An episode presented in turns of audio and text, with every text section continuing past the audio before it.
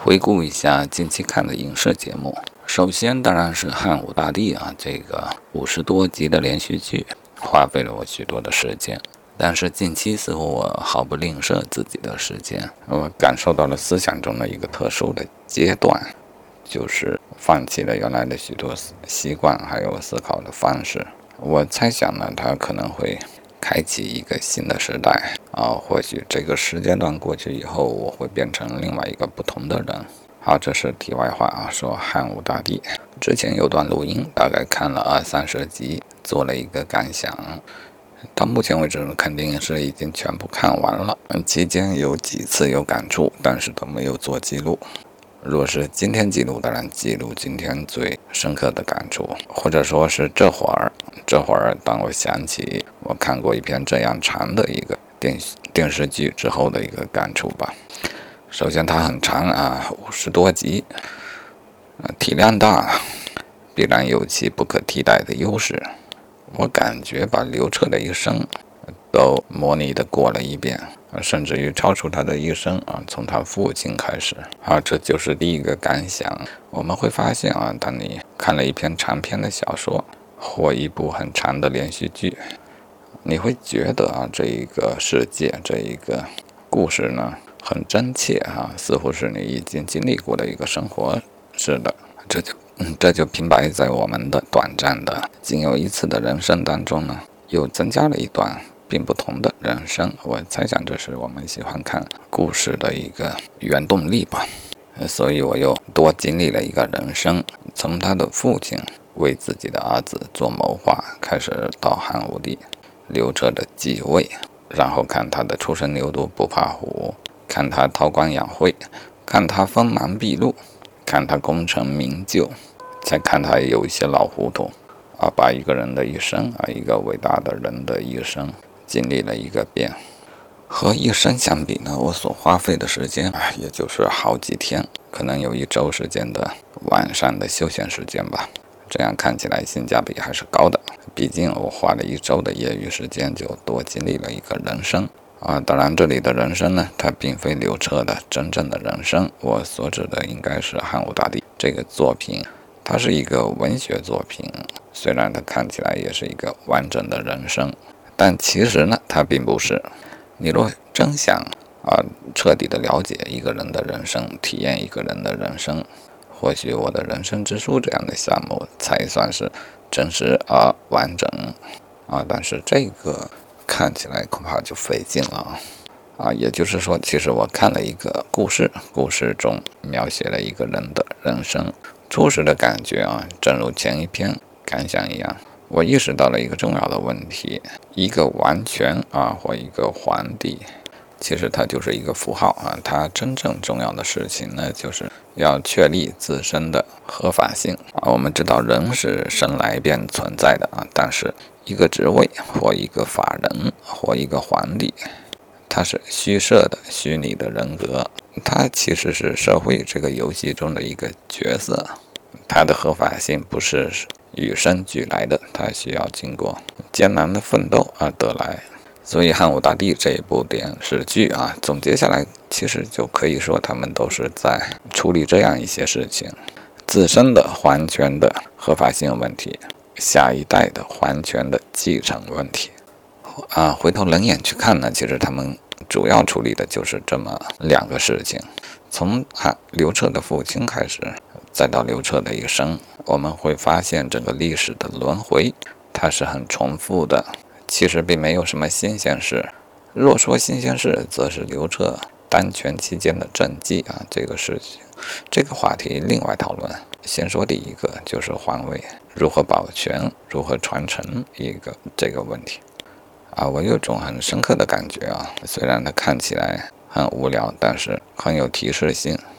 到了刘彻晚年啊，最后那几集，我突然有了这样的感受：武帝一朝啊，最后倚重的大将军是周亚夫啊，我说错了，是李广利啊，这不免让我们联想到侍奉了汉家好几个朝代的著名的飞将军李广。好，这前后就有所对应了，是吗？然后李广利最后投降了匈奴，这个事儿又让我们想起谁？啊，显然我们第一反应会想到李陵，李陵也投降了匈奴，而且会想到司马迁，因为他替李陵说了几句话，后果惨不忍睹。然后李广利这个投降事件呢，又不免牵扯到另外一个人物，他叫做好像是胡亚夫。亚夫这个名字不免又让我们联想到电视剧开头的时候。刘彻他爹所倚重的将军周亚夫啊，就是他平定了七王之乱还是八王之乱的。这时候我就有一种感觉，历史是多么出奇的相似啊！这难道是因为编剧没有创造性吗？他的创造力枯竭了吗？有许多名将啊，从周亚夫开始建立了功勋，然后没有好下场。李广呢，李广难封也就罢了啊，最后呢还。不得善终，在沙场自刎，这也便罢了。甚至于李广的儿子又被霍去病一箭给射死了。好，说到霍去病，先说卫青，从奴隶到将军啊，这就是卫卫青的一生，谨小慎微的一生。但是得到了刘彻以及他姐姐呃平安公主吧的赏识。呃，即便如此，啊，那他还算是得到了善终。啊，再说霍去病英年早逝，这是一个例外。其他所有建功立业的大将军，无非是该上位的时候上，该提防的时候提防，该解决掉的时候果断的解决掉啊，这就是一个宿命。汉朝的将军基本都是这个宿命啊。其实文臣也是相同，从开始时的窦婴、田汾。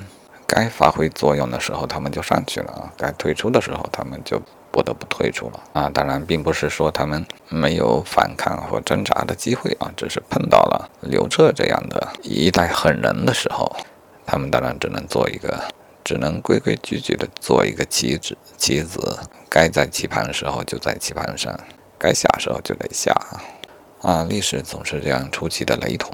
刘彻他爹一朝呢。也废掉并杀掉了一个太子，到了刘彻晚年也废掉了一个太子，啊，这一些呢都是为了皇位的传承而做准备。那之前所说的文臣武将的兴衰，兴也是为了皇位，衰也是为了皇位。到这时候我就感觉啊，五十多集的电视剧其实围绕的无非就是一个皇位的事情啊，这才是其实质。然后再说到皇位。皇位是虽然历史上有许多的皇帝，但皇位与皇位之间的地位并不对等。哪一些是分量更重的皇位呢？必然是那一些权力高度集中的朝代，啊，也就是真正的集权或者叫威权主义。这个词其实就是法西斯这个词的本意。所以，法西斯其实并不是一个特别负面的词，应该说是一个中性的词，就是威权。而在这样的时代里，显然也有其不可替代的好处，那就是集中力量办大事，诸如此类的。汉武大帝一朝呢，就是一个典型的这种时期。我们可以看到，他所任用的人，原本我想说都是裙带关系，但是呢，难道刘彻没有意识到这是裙带关系吗？正相反，他意识到了，而且是刻意为之，这样他可以保证帝国的大将军对其绝对的效忠，这就是集权的需要。话说，将来想撸掉他们也会比较容易一些啊，因此这并不是一个错误的选择。从刘彻的目的来说，而且从效果来看呢，刘彻的运气还真不错，他的外戚当中有这样的人才啊。我这里所说的是这个文学作品中的人才。若反到历史的真相当中去考察呢，我就没有这样的把握了。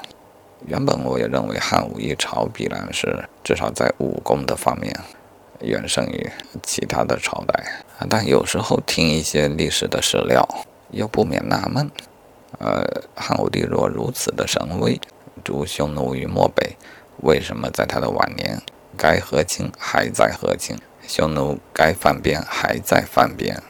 他真的把匈奴打退了吗？啊，算了，历史最难于还原，因为历史被不同年代的人都刻意的进行过曲解。不单是官方的史学家呢，他们的立场当然是别有用心，但其实每个人都有自己的立场。司马迁也有司马迁自己的立场，当代的历史研究者呢，也避免不了自己内心主观的一个立场啊。因此，历史想要还原其真正的真相，几乎是一件不可能的事情。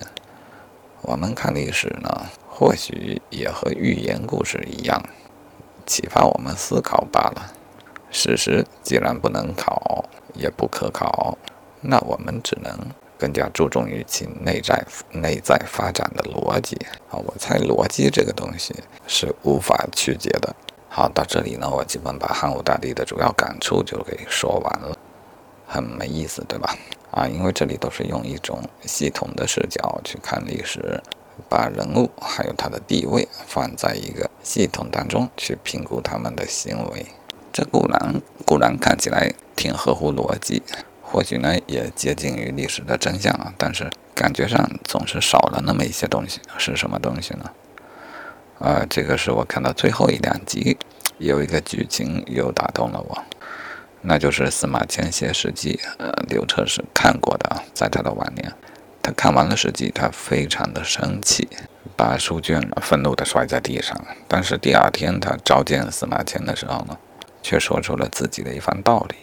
好，这个剧情给我的感动呢，啊，可以用“感动”二字，而非逻辑的思考，而非把刘彻这个人当做系统中的一个角色来进行思考。这时候，我意识到他是一个个人，他是一个有着自己同样自由的意志的一个个人。作为个人，他有他的脾气。司马迁对于刘彻，他的描述并不客气，甚至于对于高祖也是不客气的。为什么呢？我们不能狭隘地认为他就是心中包含了怨念。说实话啊，这样像司马迁这样忍辱偷生，他的目的是什么？就为了在自己的作品里发发牢骚吗？显然不可能。他看到了自己的作品将要流传下去这样一种可能性，他意识到了他当下的意识将有可能与未来人的意识发生作用，产生共鸣。这也是为什么他即便是生无可恋，还坚持没有尊严的活下去，但他一定要完成他的《史记》的原因。而刘彻呢？嗯，刘彻看完了《史记》，气得不行啊，气得不行。这当然是他个人的人性的表现啊，这很很自然嘛，换谁都会如此。这并不是小不小气的问题，而是因为每个人的思想都各不相同，每个人的立场也各不相同。每个人所见也各不相同啊，因此有不同的意见啊，这是不可避免的事情。因此，他认为司马迁对他的评价或许不公允，这也是很正常的事情。但是他最终选择了让《史记》流传下去。虽然不能作为汉朝的正史，但是作为一家之言，刘彻还是以皇帝的身份，为了为《史记》做出了保护，使之流传，使我们能够看到。啊，我相信这个时候刘彻的目光已经超越了当时，超越了自我，看到了将来。好吧，这是片中其实真正感动到我的部分吧。人生注定是平庸的，即便你是风云的人物，放到历史当中呢，你还是平庸的；放到宇宙当中呢，你又是渺小的。但是我们的意识有无限的自由。因此，我们可以神游宇宙；因此，我们可以胸怀将来，尤其是呢遥远的自己的生命永远无法触达的将来，但我们自由的意识可以触达。哎，我听过许多人说，思思考什么将来呢？我过好今生就好了。这看起来是一种很现实的人生态度，但是我就是不愿意接受，因为我觉得。不论是造物主创造了我，或是这个宇宙创造了我，创造了我，他的目的难道仅仅是在漫长的岁月当中一闪而过吗？固然我的生命是一闪而过的，难道我的意识、我的灵魂也是如此吗？好，这个事儿就不要去证明它了，它变成了一种信仰。总之，我就觉得我还得想得远一点。我得多留下一些东西，那些我可以留得下的东西啊。如果我做到了，我就可以与历史当中的那些伟人有了共同语言。如果将来有可能在地下与他们相见，或在天上，那时我与司马迁，我与刘彻就会有一些共同的话题来下酒吧。